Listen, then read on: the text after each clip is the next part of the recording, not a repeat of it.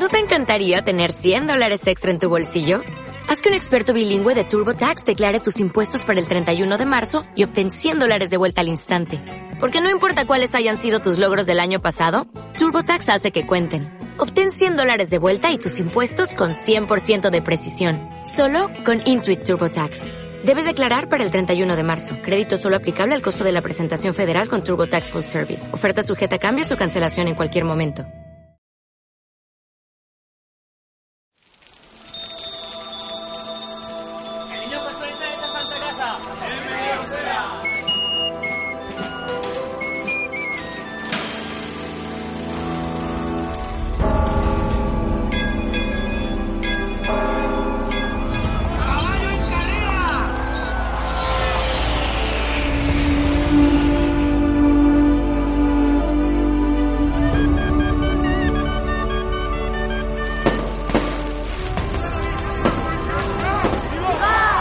La región de Murcia en Sonidos, una iniciativa enmarcada dentro del proyecto Patrimonio Digital, gestionado por la Fundación Integra y con financiación de la Comunidad Autónoma de la región de Murcia y de fondos europeos.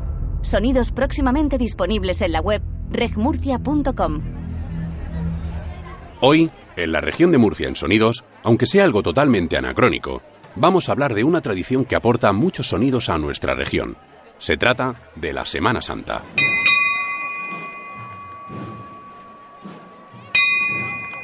Todas las procesiones son importantes, pero este espacio solo recoge una muestra para poner de manifiesto la riqueza del sonido que las envuelve.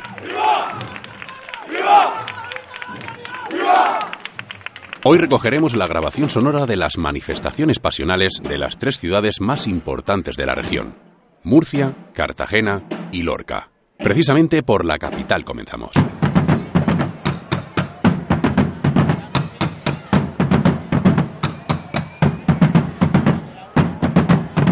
Agustín Alcaraz, estudioso de la música y los sonidos de la Semana Santa, nos aporta su interesante punto de vista. La Semana Santa de Murcia eh, quizá ha olvidado el gran eh, tesoro artístico que la música supuso para, para esta Semana Santa. En el siglo XIX, cuando se crean las bandas de música, cuando se crean los instrumentos, porque evidentemente no podían existir bandas antes que instrumentos, empezó a componerse un buen número de marchas de Semana Santa para las cofradías murcianas. La prensa da cuenta de estrenos, eh, pero hasta de cinco y seis marchas en la misma procesión. Esas marchas hoy día se han olvidado en su gran parte. Eh, se han ido incorporando otras eh, otras músicas nuevas, se han ido incorporando marchas foráneas, se han ido incorporando sonidos que no tenían una relación directa con Murcia, como las cornetas y tambores, pero afortunadamente en los últimos años se está volviendo a mirar atrás y se está encontrando ese parte de ese patrimonio. La procesión del lunes santo, la procesión de la cofradía del perdón, así lo ha hecho y ha recuperado este año 2016 una marcha histórica de 1915 compuesta por Manuel Quislán y es un, yo creo que es un precedente interesante para que las cofradías murcianas puedan seguir este camino de recuperar, como digo, un amplísimo patrimonio que en el siglo XIX y siglo, principios del siglo XX se compuso por las cofradías murcianas. Pues estamos precisamente escuchando de fondo dicha marcha.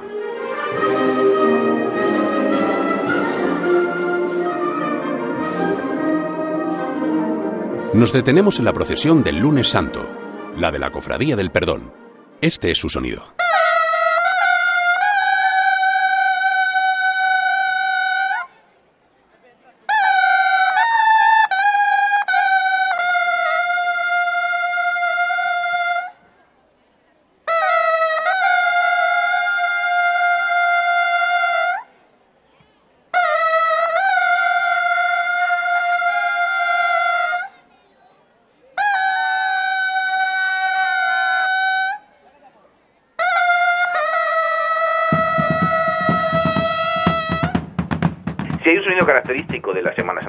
Un sonido eh, que la identifica por encima de cualquier otra Semana Santa, que es absolutamente personal, es el sonido de las eh, bocinas y de los tambores de la burla. Unas eh, bocinas que se saben documentadas a comienzos del siglo XVII, comienzos del siglo XVIII, que desde entonces se han mantenido tal cual, porque tenemos referencia de que en otras muchas Semanas Santas también hubo bocinas, pero se perdieron.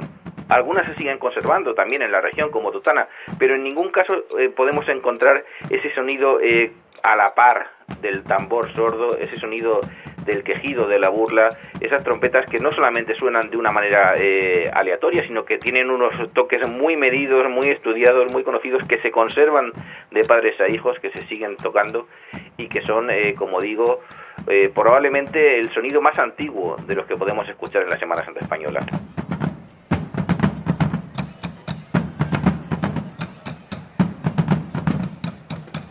Y de la procesión del lunes a la mañana de Salcillo. Agustín Alcaraz nos cuenta sus detalles. La procesión del Viernes Santo es una procesión eh, que mantiene una tradición histórica eh, importante. Es una procesión eh, que por estatuto conserva desde la hora de salida la estructura de la procesión, que no ha incorporado nuevos pasos, que no ha modificado su estructura y que discurre por las mismas calles prácticamente desde, desde que Saltillo hiciera los pasos eh, que hoy conocemos y que identifican Murcia fuera de nuestra región incluso. Esa procesión eh, tiene además todos los elementos esenciales, eh, desde la vestimenta del nazareno, del, del, estante, del mayordomo, del penitente, a los sonidos de la burla, los sonidos eh, de las marchas pasionales. Es una procesión absolutamente completa, no solamente llamativa por la calidad de sus pasos procesionales, que es algo incuestionable, sino por todo el conjunto que acompaña esa mañana impresionante, la mañana de Saltillo en Murcia.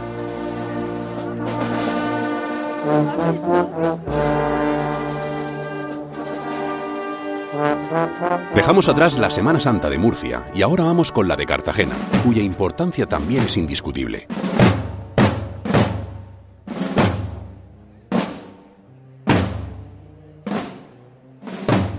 Nos fijamos en su sonido y sobre el mismo nos habla nuevamente Agustín Alcaraz, ya que ha estudiado la Semana Santa de estas tres importantes ciudades de la región. Para entender la Semana Santa de Cartagena el elemento fundamental es el tambor.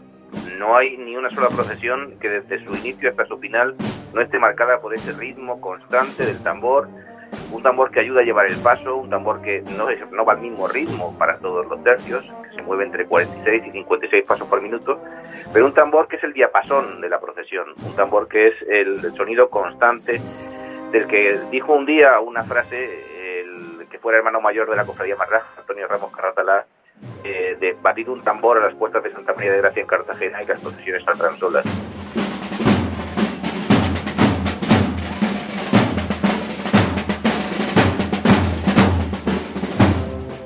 se va acompañando de distintos sonidos. Se va acompañando eh, del sonido de las marchas de procesión, de las marchas de Semana Santa, de esas marchas eh, que a partir del siglo XIX, cuando se crean las bandas de música y comienzan a acompañar las procesiones, se van creando específicamente para la Semana Santa cartagenera y eh, de las cuales incluso se conserva y se sigue interpretando alguna del siglo XIX, como es la Marcha de San Juan, y se han ido incorporando pues muchas otras marchas a lo largo de los años y eh, caracterizan a los distintos tercios. Hay tercios que se identifican claramente con la marcha, con lo que con la que desfilan cada año de Semana Santa.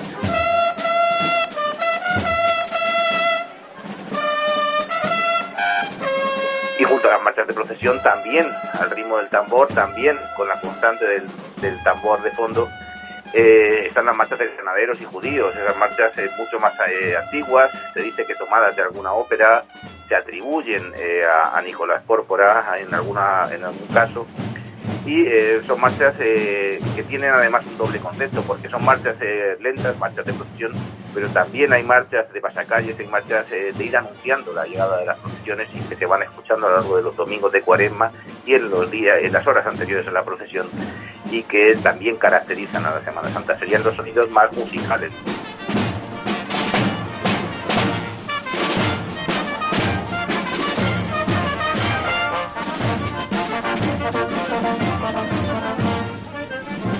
El andar de los tercios, ese silencio que incluso en la procesión de, ese nombre, la procesión del silencio, eh, se ve interrumpido por el sonido eh, a la par de los achotes cuando se depositan en el suelo, el sonido del tintineo de las lágrimas de las cartelas.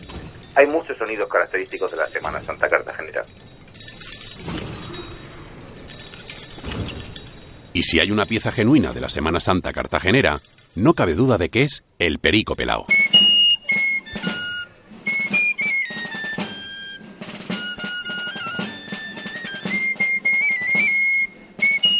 Pelao es una de las marchas eh, más características de Cartagena porque los eh, soldados romanos, a los que la gente llama popularmente los judíos, eh, son personajes entrañables, son personajes que siempre se ha dicho desde niños uno eh, hemos visto de una manera sorprendente. Los tercios pasan uno tras otro, pero siempre hay un momento distinto cuando llegan los granaderos o los, judíos.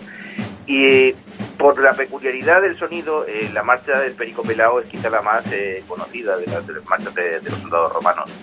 Es interpretada por un pífano, no es una marcha que se toque de forma instrumental o de forma orquestada por toda la, banda eh, que acompaña a los, eh, a los judíos, a los soldados romanos, sino que de pronto se hace una especie de silencio, el tambor queda muy quedo de fondo y un pífano eh, es el que interpreta pues esos compases absolutamente característicos de la, de la Semana Cartagenera. Y terminamos este repaso sonoro a la Semana Santa de Cartagena como finalizan todas las procesiones, con la salve cartagenera.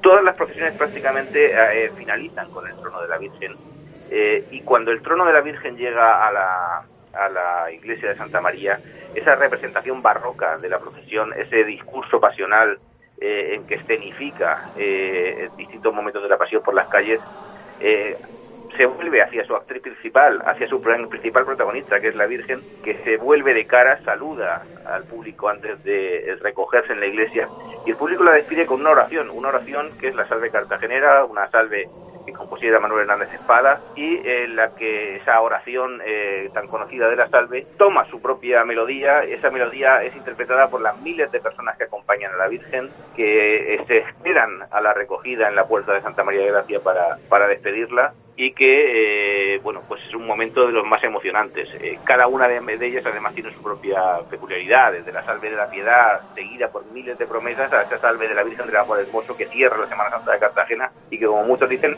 no solamente despide una Semana Santa, sino que abre y empieza la siguiente.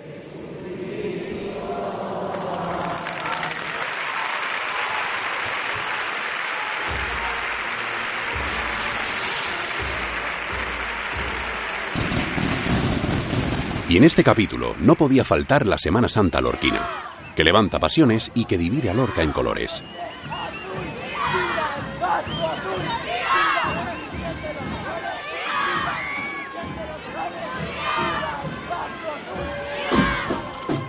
Agustín Alcaraz nos aporta su visión. La Semana Santa lorquina es una Semana Santa peculiar, una Semana Santa con una personalidad eh, impresionante. No solamente incorpora esos desfiles bíblico-pasionales que, bueno, que uno ve en las cuadrigas, las vigas, eh, las distintas incorporaciones que Paso Blanco y Paso Azul incorporan cada año a la carrera, sino que junto a ellos hay un componente religioso que se mantiene a lo largo de los años. Hay eh, sonidos muy característicos. si hay algo que evidentemente levanta el ánimo de blancos y azules, pues es cuando suenan el tres o las caretas, los signos característicos de estos dos pasos. Pero también hay una, eh, un gran tesoro artístico en la Semana Santa Lorquina. Eh, no podemos olvidar que Gómez Navarro, eh, el que fuera profesor de, López Farfán, el autor de algunas de las marchas pasionales más conocidas de Sevilla, como la Estrella Sublime o Pasan los Campanilleros, eh, trabajó en Lorca y compuso para Lorca, y que el himno de la, Virgen de los Dolores del Paso Azul está compuesto por Gómez Navarro, que Bartolomé Pérez Casas, que instrumentara el himno nacional en el siglo XIX, también estuvo destinado en Lorca y también compuso para la Semana Santa Lorquina. Hay un montón de sonidos eh, característicos, quizás se encuentran más en los actos religiosos de las cofradías que en los propios desfiles bíblicos pasionales, pero evidentemente cuando van a recoger las banderas y cuando suenan en el 3 o las caretas, eh, pues Lorca entera vibra con, esos sonidos característicos de la Semana Santa Lorquina.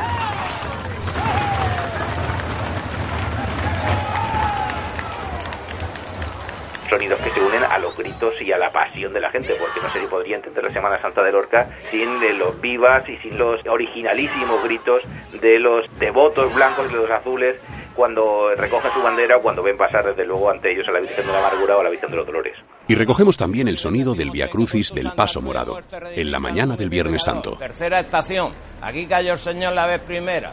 En esta estación tercera se da la noticia amarga que Jesús con la gran carga cayó aquí la vez primera. A tu Padre soberano mírale en tierra caído, que te pregunta afligido, hijo, no me das la mano. Lorca conserva un Via Crucis eh, original, ancestral, el que cada mañana de viernes se hace el, paso morado, no solamente porque recorre una vía eh, que simula o que recuerda la vía dolorosa con distintas estaciones y con las 14 estaciones hasta llegar al Calvario, sino porque además en las propias estaciones que se rezan el sonido que se, que se escucha es un sonido eh, absolutamente igual al de hace cientos de años, es un sonido absolutamente eh, histórico. Llorar con gran dolor. Pues con las procesiones de Lorca finalizamos este capítulo dedicado a la Semana Santa de las tres ciudades más importantes de la región. En otra entrega tendremos oportunidad de conocer el sonido de la Semana Santa de otras localidades.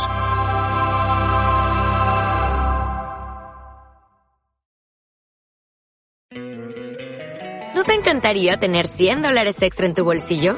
Haz que un experto bilingüe de TurboTax declare tus impuestos para el 31 de marzo y obtén 100 dólares de vuelta al instante. Porque no importa cuáles hayan sido tus logros del año pasado, TurboTax hace que cuenten. Obtén 100 dólares de vuelta y tus impuestos con 100% de precisión. Solo con Intuit TurboTax. Debes declarar para el 31 de marzo. Crédito solo aplicable al costo de la presentación federal con TurboTax Full Service. Oferta sujeta a cambios o cancelación en cualquier momento.